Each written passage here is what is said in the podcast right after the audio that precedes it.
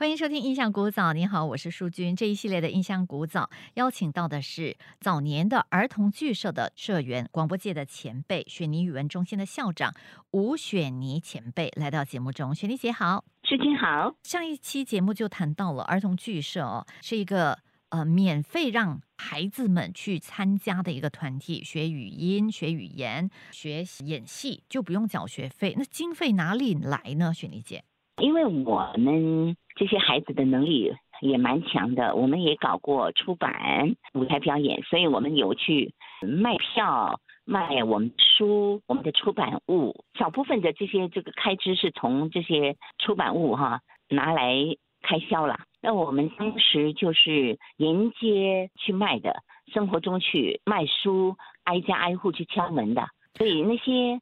开门给我们那个的的人，他们也会觉得，哎，这些是孩子，他不会来诈骗的哈。嗯嗯，不像今天哦，是不是来诈骗？就觉得这些孩子，哎呀，怎么这样呀？这么大热天来来跟我销售这个连环图啊？嗯，好了好了，我就买回家给给我的孩子看啊。我们都是很拼命的，我们组成几个组去。卖书一一天呢，从早啊走到傍晚才回来，有时候下雨，有时候哈晒太阳，日晒雨淋的啊。我们分成几个小组，有一个组长带领，我一辆大车载我们去，放我们下来了就走了，然后傍晚又来载我们。我们组长们啊，都是只有身上的钱很少的。呃，我看到这个刘丽大哥哦，他也是儿童剧社的这个社员，他写的文章当中，他写到说，骆驼文艺出版社在一九七零年成立，这个骆驼文艺出版社就是出版您刚才提到的这个连环图嘛，这连环图就是大家社团里面有天分会绘画的同学就开始画，然后自己印制这样子。哦，没有没有画，哦，是拍的，哦，拍呀，是把我们的那个呃戏把它拍成连环图。拍照，拍照哦，OK。那么当然，我们画的人也是很多，美术组哈也是很很棒的。我们演出的那些布景、那些幻灯片，都是我们美术组的同学画出来的。所以这些连环图就是那些戏啦，嗯，就是一个一个的戏，然后把它放成一个故事、一本书，然后出售。所以还是要送到这个出版社去印刷，但还是要有一些成本呢。啊，是的，是的，就是什么都是剧社出的了。每一个小组长一人带几个人这样子，然后就去走进这个祖屋林里去兜售啊。对对对，兜售。有一些阿阿阿姨大叔就说：“哎呀，啊，你们会不会被骗呐？你们来卖这些东西啊？嗯，你们有收入的吗？嗯，但是我们真的，我们这些孩子是不收钱的。我我们做这些都是社的义工。我们小组长哈身上的的钱哈。”真的有时候只够喝一点水嘞，哎呦，那那么还不舍得喝哈？我们很省钱的，你知道这些孩子很刻苦耐劳嘛？我说的就是集体生活，我们是一杯水还得两三个人喝嘞，就是。比较省钱的孩子，大家都想我们是过的是集体的生活，嗯啊，这吃一点小苦怕什么呢？我们冲凉什么都是那个没有说好好花很多时间的，每个人他三分钟就冲就就可以了，因为这样多人嘛。当时是有那种吃苦当吃补这样子的一个思想吗？呃，对对对，就觉得我这个思想要过硬啊。啊，我不能够放弃，我不能够就这样啊啊！别人都能够做到，为什么我我不能做到呢？所以，我们这些孩子一般都比较能够吃苦，是是锻炼出来的。雪妮姐啊，听说这个一九七零年代的时候啊，有一种思潮，就是说这个读书哦。没有用哦，这样子的一种说法，当时你有没有听过，或者是呃，就在团体里面有没有人受到这种读书无用论这样子的一种想法的这个，就是就是大大家有没有在谈论这个事情？当时的想法就是我们呃也受到一些就是我我们所接触的东西的影响，所以我们就觉得啊，不一定要成功，不一定要读书的，嗯，你你如果是一个。嗯，能够能够吃苦的孩子，或者身上有一点本事的，你也可以活的，不一定要靠那张文凭。所以有这样的，也有人呢，不是所有的人，有人有受到这样的一种思潮的冲击。所以受到思潮、受到这种读书无用论的冲击的人是，就即使这个学业成绩很好，就不要继续升学了嘛？还是因为呃也受到这个家庭环境哦？因为一般六十年代可能一般家庭不是那么富裕，升学有经济上的困难，会吗？呃，都有综合的都有，也有成绩好的呃不继续继续升大学，留在社里。这个当一个全职的啊，比方说骆驼出版社的全职的职员啊，我们后来有全职的这种职员啊，但是薪水是很少的啦。所以刚才听呃雪妮姐在分享关于在儿童剧社的大家庭的团体生活，都非常的这个刻苦啊。可是社员当中难道就没有出现过这些意见分歧的时候吗？啊，总是有的了。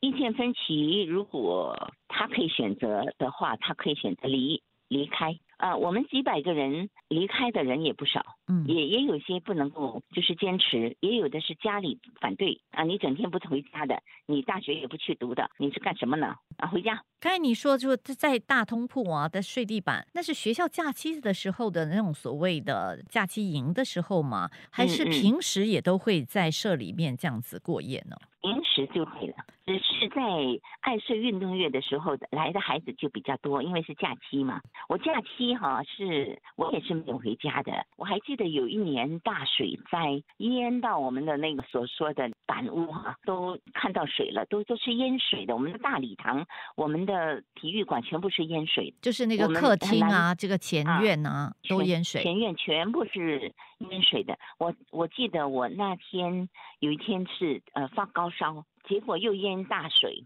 我的我不知道是谁哈，用一辆脚车，两个人把我放在脚车上啊，走过我们那个泥泞路的黑龙江，推着把我送回家。哎，其实那个是很艰苦的，已经是发大水了。我们我们剧社旁边有一，我们叫做黑龙江有一条小河渠了，有有水的啊，也是漫到旁边的。在这个堤岸都是水，你想一辆破脚车要有啊，那个是伙伴呐，是多吃苦的，多辛苦的，把我送回家。那个你没有人在你的那个后面，你你要走过这条黑龙江淹大水的时候都很难呢。嗯，更何况你要送一个发高烧的同学回家，我觉得我这些都是很令我感动的。是我我已经不记得他是谁了。嗯，大家就是一一心，就是说啊，我们的的我们的这种想法，就是说，哦，我是做好事的，我是一个好人，我应该做我应该做的事，都这样想。所以，如果你不是这样想的孩子，你很难跟我们一起，太刻苦了，不是每个孩子可以的。嗯，有些的家里可能条件比较好的哈，嗯，他们比较难坚持。所以父母亲对于您的这么深度的参与儿童剧社的各种活动哦，然后没有回家啦，又睡在这个剧社里头，他们能够谅解吗？能够体谅吗？就是哎呀，一个女孩子怎么可以常常不回家呢？这样子总是有一点这个唠叨了，但是这个孩子就是就是想要去啊，阻止不了他呀，嗯，所以我还不是那个就是啊父母强制不能去，嗯，那种情况不是。而且你们做的也不是什么见不得光的事情，对，你们做的是这个办演出啊，文艺活动嘛，哈。后来我也成了播音员，啊，然后我父母也觉得，哎，这个剧社对他的培养哦，你看今天就开花结果了耶。我我们乐头出版社有大概十几个人吧，后来就是解散了之后，我们都各自去工作了一段时间。但是就是庆幸的是，就培养了这个社员们一种坚韧不拔的精神了啊，在往后他们的打拼的日子里面起着很大的作用。所以我在当播音员的时候，我也是很拼的嘞。嗯，这个就是我我过去的怎么讲？烙印啊，我也会呃，也会写文章。就是说我一个人可以做很多事，都是剧社培养的条件。条件会演戏，会跳舞等等。那从一九六五年呢，剧社的这个活动啊是非常非常的这个活跃的，一直到八零年代嘛，整整差不多二十年的时间都蛮活跃的嘛。一直到一九七六年，所以从一九六五年创设，一直到啊一啊一贯活跃，对，一直到一九七六年。那一九七六年后发生什么事情呢？啊，大家就觉得是不是该歇一歇了？我们就解散了剧社，然后就各自去生活了。那各自生活，各自打拼，还是有联系的。当然，这里面有人因为生活忙碌，就是比较少联系。嗯啊，但是这里面就是交情的问题啦。就是我我文章里面也说了，谁和谁的交情深啊，谁来办一程？就是说，谁和谁的交情深，他们可以经常去一起去旅游。所以，一九七六年是因为有是老师过世还是什么吗？我们的团体的解散是在陈指导过世之前就解散的。嗯，谈一谈说，其实，在剧社里头，你说有几百个社员哦，而因为朝夕相处嘛，哈，很办很多的活动啊，所以在这个剧社里头啊，也促成了很多的这个姻缘呐，是不是？是的，不下十多对吧？啊，就像您自己也是在剧社认识子时大哥的，是不是？可以说一说吗？没有，没有 这种，没有这种啊感情嘛，因为都是小孩儿嘛。嗯嗯。啊，等到就是比较七七年的时候哈，才会这个感情就才是发展起来的。因为你想剧社同学这么多嘛，对吧？真的是谁跟谁有缘就就走在一起了，是因为在剧社里头团体生活可以看到就是彼此的各种的面貌啊，对不对？你之前有提到说连睡觉都大通铺，大家睡一块儿啊，然后一起吃饭啊，一起去卖东西啊，什么之类，嗯，就很容易看到一个人的个性，是吧？是的，是的，在剧社一起学习、一起成长，我们营造的就是友谊了。那么更深一层的。也有一些就引导了怎么讲？呃，伴侣一起生活的人呐，就是下半下半辈子一起生活的人啦。所以我们整体来讲是留下美好、善良跟感恩。当然这里面有一些不愉快啊等等，都不要去想它。所以在儿童剧社这十一年哦，之前您有提到过，在曾经在国家剧场办过一连三十一场的这个演出哦，这是您在剧社里面最难忘的一个。演出吗？哦，不是的，我们演出很多，三十一场只是只是数目而已。嗯，我们演过很多的综合文艺表演，也演过很多就是剧，就是有的是独幕剧，有的是多个剧在一起的一个一一一一组表演。那么我比较呃都深刻了，我因为我们的那个综合表演有很多的小组，比方童声小组，我们的童声小组啊。真的很棒哎，唱的歌啊你也听到哈。我们的童声小组是啊，声音非常的清亮的。然后就是女生小组、男生小组、舞蹈组、同乐队、口琴组、手风琴组、小道具组、大道具组、诗歌朗诵组。所以你们办这个文艺晚会啊，通常都是有综合演出，对不对？对，综合的。好像当年还蛮流行这个学手风琴的哈。嗯，但是我们的手风琴组不是我们组里最最多人参加的，那是什么呢？多人参加的就是同乐队啦、口琴队呀，嗯哎，大合唱合唱组。口琴也是一个好像当年文艺团体就非常热门的一个乐器哈。是是是，因为轻便嘛，也不是很贵呀。啊，对嘛？你如果是同乐队，好像为了这个同乐队，我们我们也是去筹款呐，去买大鼓啊，买什么，嗯，都是社员们去办啊，真的很辛苦的啊。我们也有也有碰到一些贵人呐，给我们的帮忙了，就是这个呃出资嘛 啊，比方说我们要买一个定音鼓，假设是一千块的，那个那个卖的人知道我们哈要筹钱来买这个定音鼓，他就说啊。你们筹到多少？给我看看。嗯，七百啊，好吧，其他的我包了。因为你们是这么纯洁为为团体的少年呐，那些那些人哈也知道的，那些都是成年人嘛，所以所以他们也会赞助一些了。嗯，但是不是大部分的，呃，大部分都是自己靠自己的。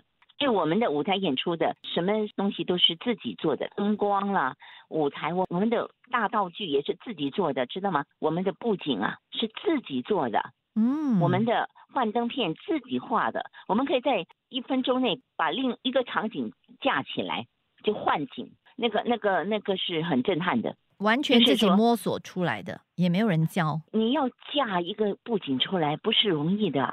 我们后面，嗯，你看到的亮丽的舞台，有有一个三个板，因为因为是不同的场景嘛。后面啊有十几二十个年轻人在撑，把它撑起来的嘞。嗯，你明白我讲什么吗？就是有人就舞台有人架起来呀，顶着吗？就是从人是顶顶着之后要找那个东西把它稳住，首先要顶起来一起上，整个布景才上得了。要齐心合力呀，一点都不可以马虎，马虎那个布景都会倒。那么所有的化妆组啦、服装都是自己做的。我们演了一些，我们也演一些呃什么，比方装死的，这回真的死的是阿拉伯的服装哎，哇，所以连服装都要自己缝哈，自己自己去买布，全自己买布自己缝。我我还记得我是小道具组的组长嘛，我们要做那个阿拉伯的那个那个鞋子。不能穿穿我们的鞋子上台的，做的用手做的鞋子，巧手啊，每个都是。然后还有那些头套啦，我记得我们有跳那个阿诗玛，那个头套啊，就就看啊，就看那个阿诗玛的头套是怎么样子的，然后就摸索怎么把这个头套做出来，都是就是一种创造啦。从无到有都是自己把它弄出来的，对。是是靠着这些孩子，一个不行，两个一起来，三个总有一组可以做得出来。所以呢，这个儿童剧社在一九六五年六月十二号创立，一九七六年二月二十八号结束。在这差不多十一年的时间里头，就是有将近哦两三百的这个社员哦，当然就来来去去，就是前面很多的上千都有的，前面很多的我们也流失了很多人，因为这点我很清楚，因为我是第一届的社员嘛，我看过来来往往的人很多，然后当然最后的就是核心的还在活动的，就是那那两三百了。哇，核心的也有两三百啊，但是现在。经过了这这么久了，现在五十八年了。我们如果聚会的话，可能百多两百可以了。哇，那也很多啊！那有的是要从国外回来的，是好，也有的是走了啦。嗯，你你要想这个我们的这把年纪了哦，啊，能够健康的活着，嗯，大家好，互相的鼓励，保有健康啊，是最重要的。是，我都说了，就是今年五十八了。我们什么惊喜，什么什么都见过了。是呀，听雪妮姐这样子的分享哦。虽然说这个五十八年历史的这个剧社哦，虽然当年叫儿童剧社，今天的儿童们都已经长大成人了。所以我的我的那个文章我写从青丝到白发呀，从青丝到白发，年岁虽然增添了，但是内心永远青春呐。最后，雪妮姐还有什么要分享的吗？我还是感恩的。虽然在这个剧社这么多年，我们花了十几年的青春在里面，但是总体来讲，我还是感恩剧社的培养。我还是觉得，我最少赢了一辈子的朋友，我收获了这一辈子的朋友，这个是非常难得的。嗯，很多人说，哦，你要你要找一批朋友，一个朋友都难，那么要找一批人是你的朋友，其实更难了。好的。今天的印象古早，非常感谢儿童剧社的第一届的社员，目前是雪妮语文中心的校长，也是广播界的资深前辈。雪妮姐跟我们分享了当年参加儿童剧社的点点滴滴，谢谢雪妮姐的分享。啊，谢谢淑君，谢谢我的听众朋友，谢谢现在的听众朋友，谢谢。